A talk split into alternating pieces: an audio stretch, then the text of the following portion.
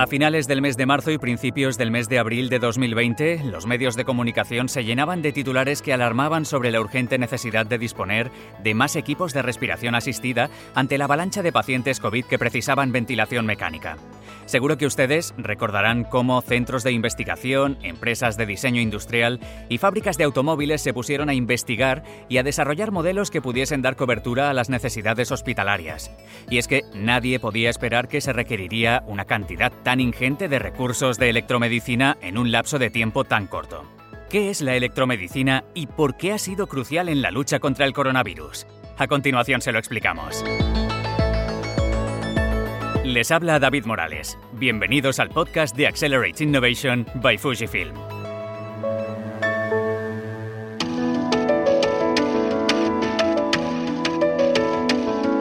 Anna Burrell, bienvenida. Gracias, David. Con la llegada de la primera ola de la COVID, los servicios sanitarios se vieron desbordados y tuvieron que improvisar y ser imaginativos. No había suficientes plazas hospitalarias para tantos pacientes. Fue necesario ampliar el número de camas en los servicios COVID, ocupando espacios de los centros de atención que nunca antes habían albergado enfermos, como cafeterías, despachos o salas de espera. Incluso fue necesario habilitar pabellones móviles u hoteles para atender a todo el mundo. Anna Burrell, ¿de qué cifras estamos hablando? La Sociedad Española de Neumología y Cirugía Torácica publicó en 2020 un documento donde destacaba que, durante la pandemia, las UCIs tuvieron que aumentar su número de camas en hasta un 300% de su capacidad, lo que viene a ser aproximadamente un incremento de 4.000 plazas.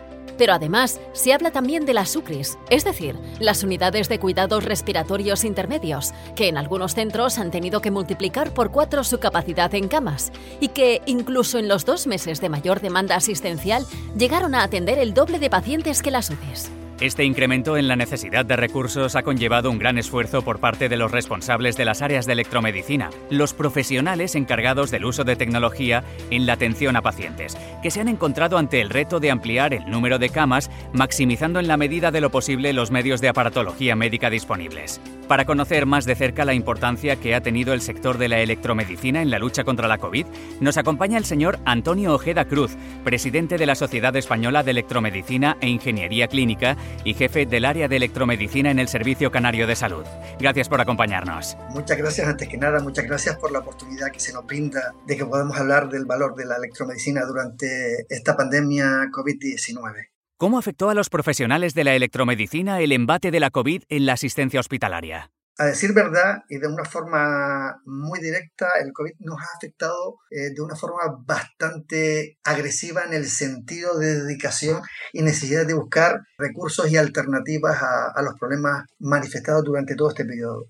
Tenemos que tener en cuenta concretamente que en general todos los procesos asistenciales dentro de un centro sanitario están diseñados concretamente para atender una demanda media y en un entorno determinado. Desde el momento que se supera esa demanda media, pues evidentemente puede haber algún tipo de problemas u ocasionar algún tipo de trastorno en el desarrollo de dicha actividad.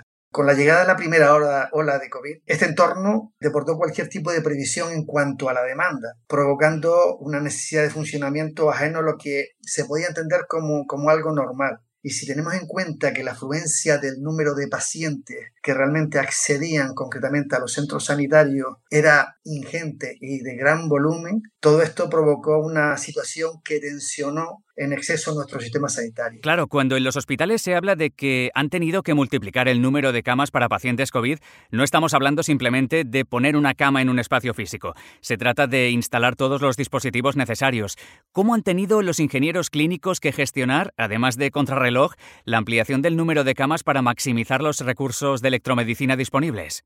Si tenemos en cuenta ese incremento de número de pacientes que afluyen o que tienen ese nivel de afluencia a un centro sanitario, tenemos que entender que sobrepasa lo que nosotros entendemos como una demanda media y requiere en todo caso habilitar nuevos espacios. Esos nuevos espacios, en el caso del COVID, pues incidieron directamente sobre camas de las unidades de cuidados intensivos, puestos de urgencias evidentemente y camas de hospitalización. Si se precisa un incremento de estos entornos a nivel de espacio, también se requiere que se dote de la tecnología y de los recursos adecuados para poder dar cobertura asistencial a esos pacientes que también pasan a ocupar esos entornos.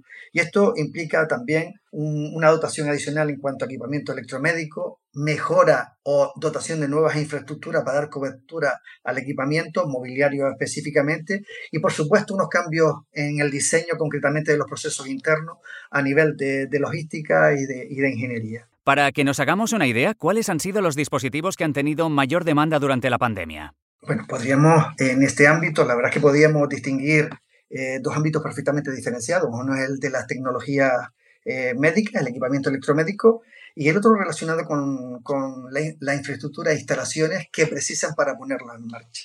Si hablásemos de equipamiento eh, electromédico, teniendo en cuenta que se han habilitado zonas como urgencias y hospitalización, en estos entornos realmente eh, fueron necesarios equipos de medida de saturación de oxígeno eh, en sangre, lo que solemos llamar pulsioxímetros.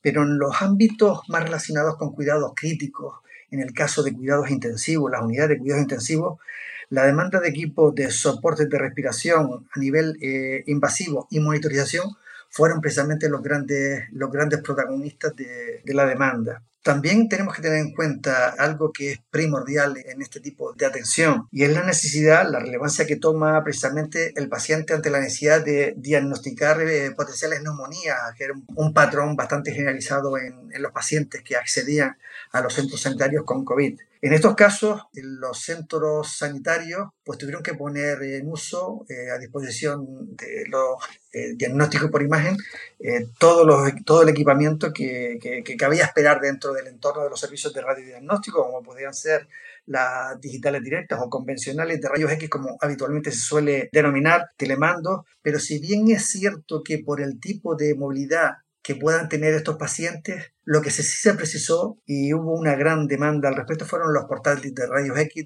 que es una tecnología que podemos poner a disposición del paciente, en este caso a demanda del clínico, in situ, en el lugar donde el paciente pueda estar eh, encamado. Todos eh, hemos visto imágenes de camas ocupando despachos, cafeterías, pabellones. Desde un punto de vista de la necesidad de dispositivos de electromedicina, ¿estas ampliaciones han implicado una planificación similar a la de crear un hospital como si lo hiciésemos de cero? En este caso eh, se plantean dos, digamos, dos conceptos a analizar. Uno es la ampliación y la otra es el concepto de nuevo hospital. Yo creo que en cuanto a la ampliación, más bien precisa de un conocimiento exhaustivo de la tecnología que se gestiona. En este caso necesitamos identificar eh, una identificación única, conocer la denominación del producto, su ubicación, la trazabilidad, su mantenimiento, su disponibilidad real, vamos, todo aquello que sea preciso para facilitar el proceder con esa movilidad dentro de ese entorno sanitario y acorde a la demanda que se puede ejercer en momentos puntuales sin que se vea afectar la disponibilidad de los recursos. Un nuevo hospital, en, este caso lo que eh, ha ido sucediendo precisamente en algunos entornos eh, a nivel nacional, en diferentes comunidades autónomas, se nutre concretamente de la experiencia adquirida por los profesionales de forma multidisciplinar y del conocimiento evidentemente existente en tecnología, infraestructura y en los procesos asistenciales, entre otros pero el flujo de trabajo suele ser bastante diferente. Si amplío, lo que intento es gestionar de una forma más eficiente la disponibilidad de recursos para ampliar de una forma, digamos, elástica. Y en el caso de un hospital sí hay que hablar de nuevas dotaciones en el que tendríamos concretamente que abordar no solamente el ámbito tecnológico, sino el ámbito de infraestructura para poder dar cobertura a todo ese entorno. Ahora que tenemos la experiencia de la pandemia, ¿deberíamos repensar los hospitales para dotarlos de mayor flexibilidad y versatilidad?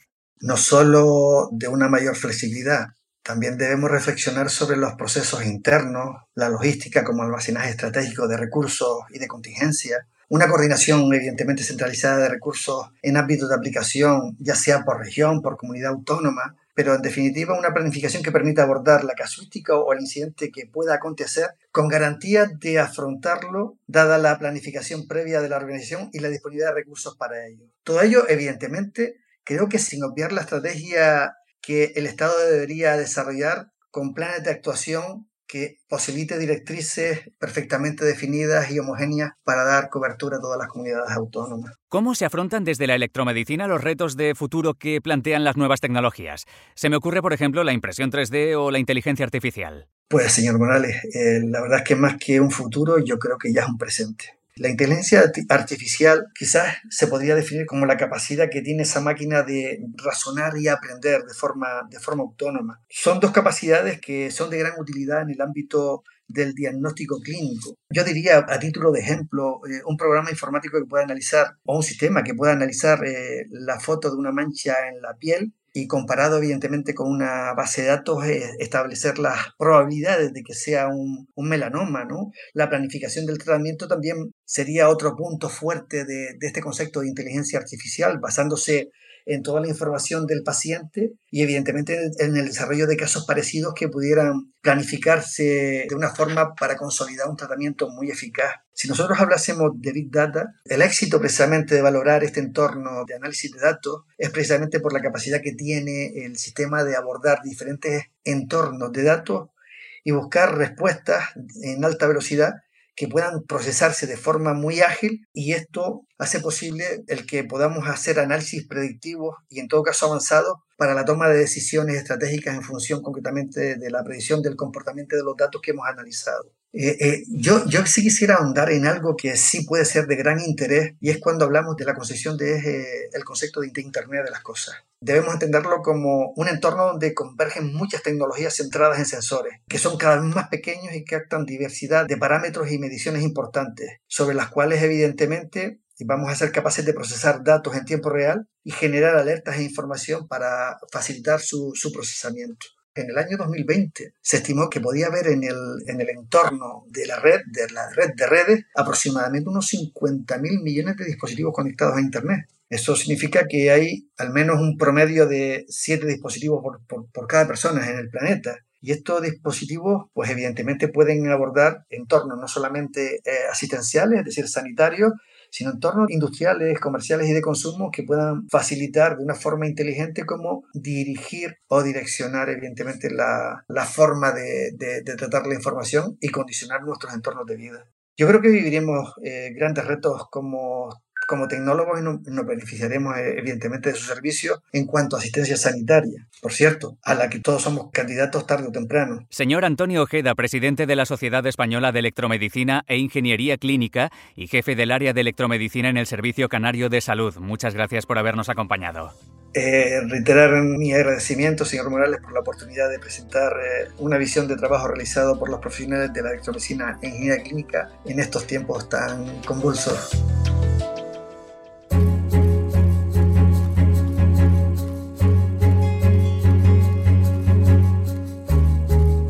Para acabar este podcast de Accelerate Innovation by Fujifilm, Anna Burrell, resúmenos los aspectos más destacados. En primer lugar, destacar que el número de camas de UCI durante la pandemia se ha tenido que aumentar hasta un 300% de su capacidad.